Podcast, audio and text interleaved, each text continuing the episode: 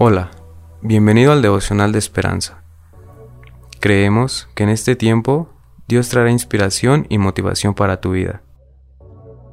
Así que, prepárate para recibir una palabra de parte de Dios. 8 de julio. Título Oraciones bloqueadas.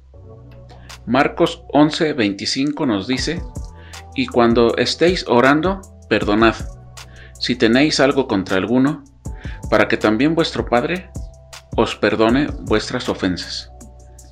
El autor nos dice, durante 14 años, Opportunity, el robot que había descendido en Marte, se comunicaba fielmente con la NASA, enviando imágenes y analizando materiales. Pero en 2018 la comunicación terminó cuando una gran tormenta de polvo cubrió sus paneles solares y el vehículo se quedó sin energía. ¿Es posible que nosotros podamos permitir que algún polvo bloquee nuestra comunicación con alguien fuera de este mundo? Cuando se trata de comunicarse con Dios, hay ciertas cosas que pueden interponerse. La escritura afirma que el pecado puede bloquear nuestra relación con Dios.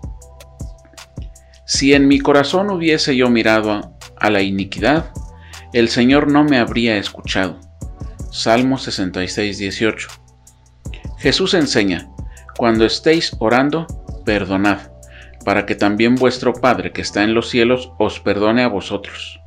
Marcos 11, 25. Las dudas y los problemas relacionales también obstaculizan nuestra comunicación con Dios. El bloqueo del opportunity parece ser irreversible pero nuestras oraciones no tienen que continuar bloqueadas. Mediante la obra del Espíritu Santo, al confesar nuestros pecados y volvernos al Señor, experimentamos por su gracia la mayor comunicación que el universo haya conocido, la oración uno a uno entre nosotros y nuestro Dios. Mis hermanos, hoy aprendemos que si tenemos algún pendiente, pidamos al Espíritu Santo que nos ayude a resolver esa situación con alguna persona, algún resentimiento, algo que nos esté estorbando en nuestro corazón. El Señor está abierto a nuestra oración para que pueda eliminarnos de nuestro corazón y poder tener una comunicación legítima con Dios. Oramos, mis hermanos. Señor, te damos gracias por la palabra que nos das. Nos dices que es bueno tener bien nuestras relaciones, bien nuestro corazón, Señor.